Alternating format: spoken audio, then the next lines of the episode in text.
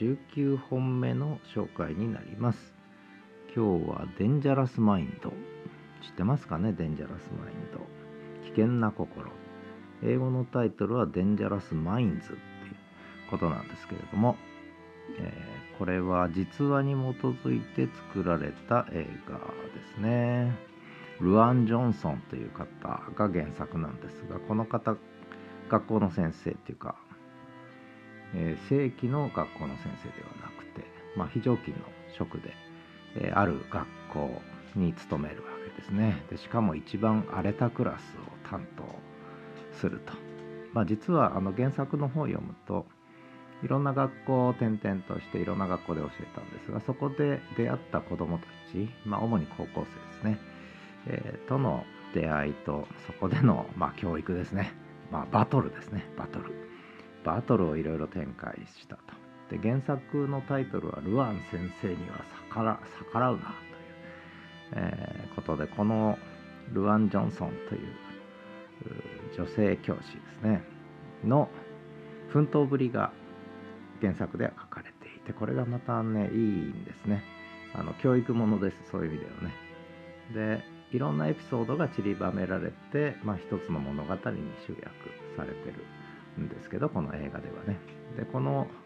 主演を演じたミシェル・ファイファー。これが他にいい映画いっぱい出てるんですけども私はこの映画に出てるミシェル・ファイファーが一番好きですね。と自分の趣味語ってどうするんだと思うんですがこの番組は言いそびれましたが私が人生60年の間に見た思い出の映画についてまあ語ると。いうことですね。えー、まあ、デンジャラスマインド結構知らない人も多いんじゃないかなと思うんですが1996年に日本では公開され結構教育界では意外と注目された映画だとは思います。まあ、非行少年少女というかまあアメリカでいうとスラムですねスラムに住む高校生たちとのいろんなぶつかり合いですね含めた教育の実践が描かれているということなんですがこのルアン・ジョンソンっていう人が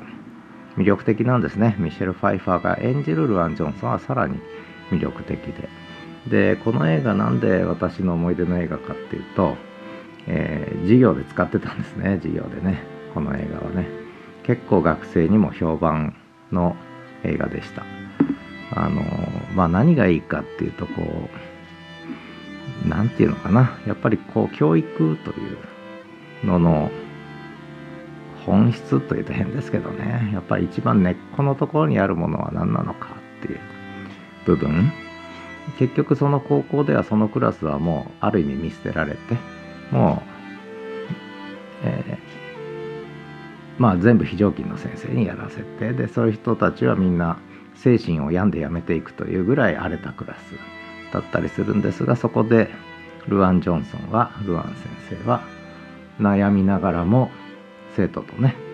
えー、ぶつかり合っていくわけですよね。でこれがやっぱりまあ私も大学で教えてきましたしそれ以外にもいろいろね、大学院生時代とかはあの専門学校とか高校とかねそういったとこでも教えてきたのでなかなかこう大変な子供たちはいたりするわけね。でしかもそれは本人のせいというよりもやっぱり家庭環境とかいろんな問題があったりしてでそういう中でこう何かを伝えていく。というところにこう教育の面白み。でそこでこう制度が変化していく。ところにやっぱりやりがいもあるんだけどもそれがとてもよく描かれてるんですね。ですごく共感する部分が多くて。で私自身もちょっとあるこれは専門学校ですね。高等専門学校で、えー、高校生のレベルの専門学校ですけど。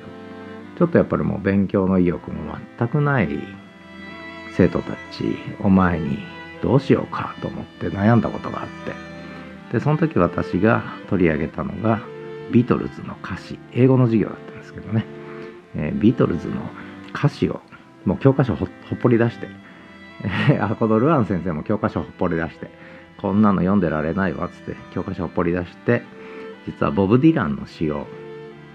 授業でね取り上げるんですけど私はたまたまビートルズの、え歌詞を取り上げてそれを学生生徒と一緒に読んだんですがこれは乗ってくるんですね。生徒たちはとてもね。でルアン先生は映画の中ではボブ・ディランの歌詞詩ですね、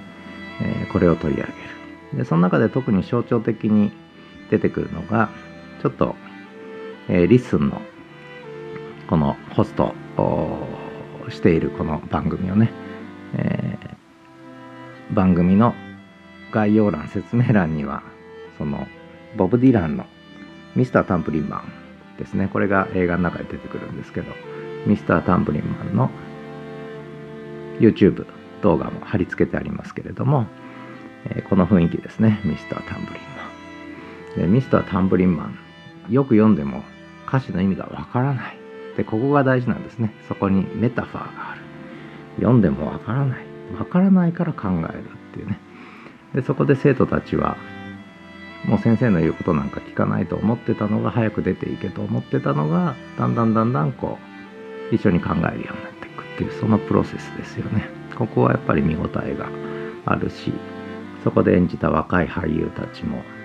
とてもいい演技をしてますしまあ何よりもミシェル・ファイファーが本当に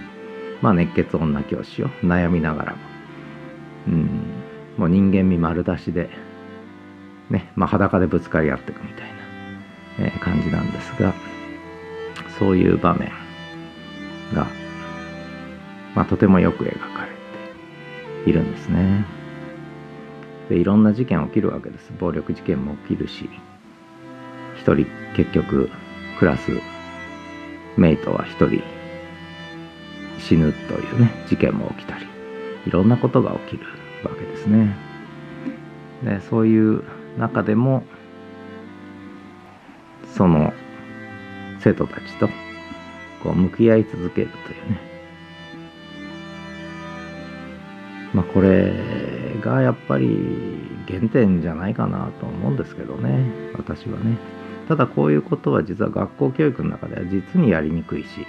他の先生とか学校からはあんまりいい顔をされないという問題があるわけですよね。だから学校っていうシステムって何なんだろうっていうことも考えさせられる、うん、まあそんな映画ですね「デンジャラス・マインド」まあこれはもう百聞は一見にしかずなので一度見てみるといいかなって何の紹介にもなってませんけどね。あのとてもおすすめの映画だと思います。特に人を教える立場とかあるいは子供を育てる立場とか。まあそういう場面に直面して悩んでいる人にとってはいろいろ示唆的なあいろんな示唆がある映画なんじゃないかなと。いう気がします。まあよくこういう教育ものだと日本だと金八先生とかねいう話になるんですがまあまったあれとはちょっと違った。まあ共通する部分もあるんですけどああいう単なる熱血教師っていうことでもないという。まあ金八先生が単なる熱血教師だと思いませんけどまあ教育の現場ね。最近はこういう荒くれもいなくなってしまったのかもしれませんけれども。まあそんなちょっと生徒と先生とのねある意味バトルというかこういうぶつぶつかり合いの中でしか実はこう教育っていうものは成り立たないっていうかな。見えてこないっていうかな、まあ、そんなことをちょっと考えさせてくれる映画でまあ私にとってはとてもいろいろと思い入れのある映画ですね、えーこんな風に書いてあるんだね。独身女性のルアン、えーもうとにかく教科書捨てちゃって独自のカリキュラムでやって。で捨て身のやり方に生徒たちは徐々に心を開き始めるがみたいな。まあこれストーリーっていうかこういう説明しちゃうと何の面白みもないんですけどもあのやっぱりこれはやっぱ実際に見てもらうのがいいんですよね。本当にね。あのここで出てくる言葉もとても僕は好きですね。とてもね。まあそんな感じで全然紹介になってないね。デンジャラスマインド卒業の日まで。よろしければあの見てみてください。まあリンク貼ったそのミスタータンプリンマンだけでも聞いていただいてもいいと思います。が、ね。えーそんな映画思い出の映画。まあ私の美貌録ですね。ということで 紹介になってないですが、えー配信しちゃいたいと思います。では。